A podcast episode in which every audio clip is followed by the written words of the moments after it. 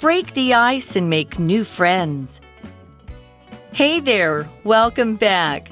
Did you manage to break the ice yesterday? Don't worry if not, because today I have some more tips for you. You can break the ice by using your charm and complimenting someone. It could be about anything you notice about them, such as their hair. It's a good idea to follow up a compliment with a question because it opens up a conversation. You could say, I really love your hair. Where did you get it done? If you are confident, it might be to your advantage to try to be humorous. Approach the person next to you with a funny remark. You can then see them react. Be careful to make sure the other person is reacting well, though. It doesn't matter which method you choose, as long as you remember to be polite. Now, if you're sitting with your new classmates, turn to someone and give one of these methods a go. Hi everyone, welcome back to English for You. I'm Pat. I'm Chickling. And today we're going to continue with our article about breaking the ice and we'll learn some more methods and ways and tips, tricks and advice for doing this. Let's check out day two, which starts with a nice sort of friendly kind of welcome back. It indeed says, hey there, welcome back. Did you manage to break the ice yesterday? So it's asking if you tried asking a question or those kind of things from day one. And it also used the phrase manage to. Manage to means to do something that's not easy. It's to accomplish something that was a little bit of a challenge. You wouldn't say, I managed to put my shoes on or I managed to get dressed unless that kind of thing is really difficult for you. That's the sort of thing you do every day without thinking. No, you'd use manage to for like, oh, I managed to get all my homework done on time. I managed to get a good grade on this test. Something that you actually had to work for. 嗯，通常呢，我们讲到 manage to do something，都是设法要去做到一件事。这件事通常不是很容易可以办到。所以 for me, I could say, how did I manage to eat the snails? Oh, they're tasty. I know, yeah, but, but I, I I don't eat them anymore. Too, too slimy? a, a little bit, because they look they look like my pets. Oh, Oh, okay. so you I- have pet snails? No, right? No, no, no. Before when I was younger, Okay. so it was kind of hard for me to eat them. Makes sense. I Yeah. wouldn't want to eat a cat for similar reasons. 所以，我们昨天大家有讲到成功破冰这件事情了嘛？那大家可以想一下，诶，那你们有试试看有没有成功破冰吗？那么 manage 这个字本身有管理的意思，那 manager 它就是有经理的意思哦，所以它的名词 management 也可以指管理。比如说，Carrie has been asked to manage a new department。 So, did you break the ice yesterday? Hopefully so, but the article then says, don't worry if not, or don't worry if you didn't, because today I have some more tips for you. 所以就算没有破冰也没有关系哦，我们今天会继续介绍几个破冰的诀窍。 Okay, so here's one I kind of mentioned a little yesterday. We'll expand on the idea here. It says, you can break the ice by using your charm and complimenting someone. So, charm is everybody's sort of personal power of attracting or fascinating others. It's the ability to make people like you and sometimes to make them do what you want them to do or just to make them feel relaxed and easy and that you're paying attention to them and you think they are interesting. Having charm is a really good thing to have, especially if a lot of your job or your life involves talking to others. You might say, the actor is known for his charm, which is why many people love to interview him. Compliment 就是有赞美的意思，可以当动词或者是名词，所以有时候我们会说 to take something as a compliment，指的就是把什么当当当做赞美的意思。比如说找一个人跟我讲或跟你讲，I think you look a lot like Mulan，那你就可以回说，Oh, I'll take it as a compliment，代表说好吧，我就把它当成赞美喽。那么夸奖呢？如果当成动词，我们可以加一个 on 来代代表是在赞美什么东西。比如说，Bobby complimented me on my new hairstyle。所以呢，我们是可以透过赞美来破冰的，是个非常好的方式。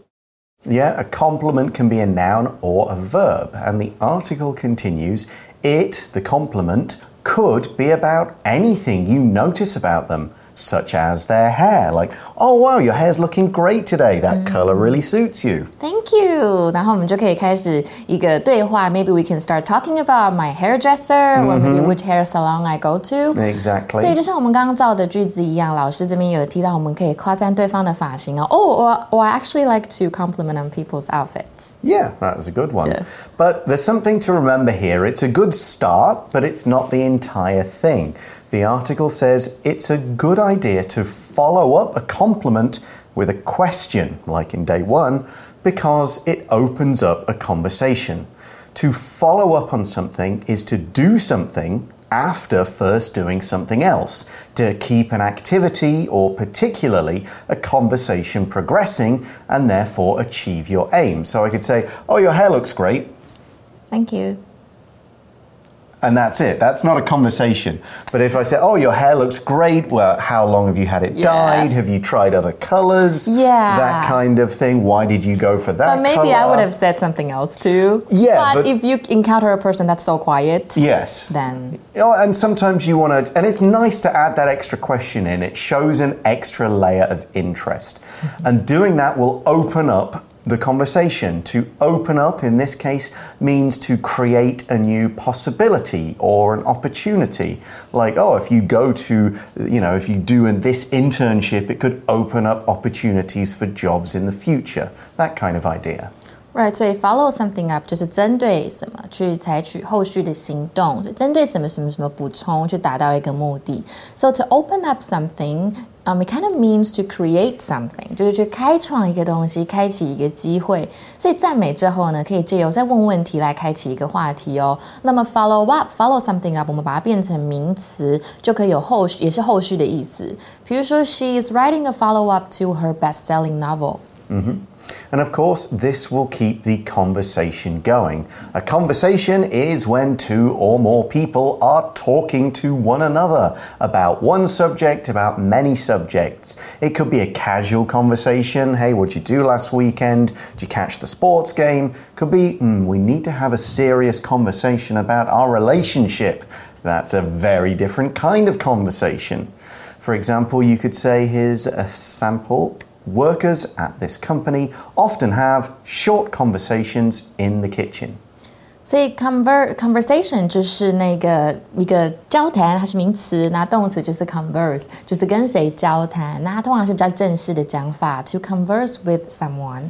那交谈的这个的形容词，它就是 conversational。所以我们的沟通技巧，英文就是 conversational skills。比如说，some people seem to lack basic conversational skills. Yeah, I may be one of them. really? No, you're. No, no, Some no, people have you called don't. me Judian Wang, like full stop, period king. Oh.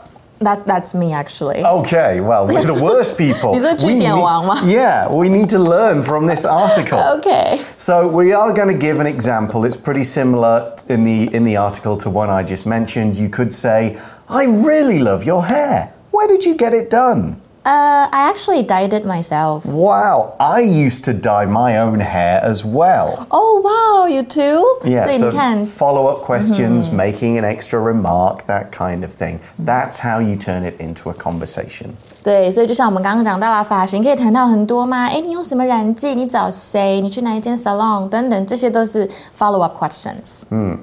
The article says if you are confident, it might be to your advantage to try to be humorous.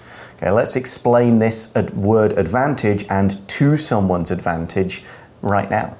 So, just the word advantage by itself means a condition or a situation that is favorable to one person. It maybe gives them a better chance of winning a game if one side has an advantage. This team has an advantage because they are playing at home, they've got their fans to support them.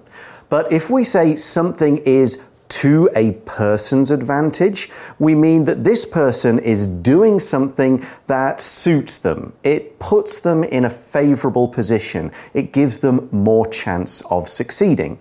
A similar phrase is playing to one's strengths. In other words, you're doing something that is going to be fairly easy to you because of your experience, your background. It's going to make you look and feel good because you are good at it. For example, I have a background as an actor, so it's to my advantage to use my acting skills in my job. Okay, it gives me an advantage. Here's another way we can use this sentence or phrase. It's to your advantage to book flight tickets early because they're cheaper then. 所以呢，advantage 就是一个好处。那我们通常说去占某人便宜，利用某一个人，我们就可以 to take advantage of someone。那它的那个相反词就是坏处嘛，坏处的英文就是 disadvantage。所以我们可以说，呃，我们用第一个利用这个片语来造一个句子。She never seems to notice when people try to make it take advantage of her. Mm. So, if you're confident, it's to your advantage or it's a good thing for you if you can try and be humorous. Humorous is funny. If you are a humorous person, you're good at making others laugh. So, we can describe people as humorous if they're funny, they're good at funny stories and jokes, or we can describe things as humorous, like in this example. The movie is full of humorous scenes and characters, so the audience laughed all the way through. But that's for people who are confident, who kind of believe in themselves. If you're not confident, then if you try to be funny, it'll probably be even more awkward. Yeah. 所以呢，这边有一个 confident，它就是自信的意思。所以如果你觉得呢，你自己可以办到，嗯，可以耍幽默这件事情的话，意思大概是这个感觉，不是说你真的很自信。所以 humor，humorous 它是幽默的，那它的名词就会是 humor。所以我们如果说幽默感就是 sense of humor，I can say Pat，you really do。have a sense of humor. Mm, it could be a bad sense of humor, but yeah, if you have a sense of humor, it doesn't necessarily mean that you are good at telling jokes and being funny, but it just means you understand funny stuff. You appreciate different types of humor, you understand when something is a joke.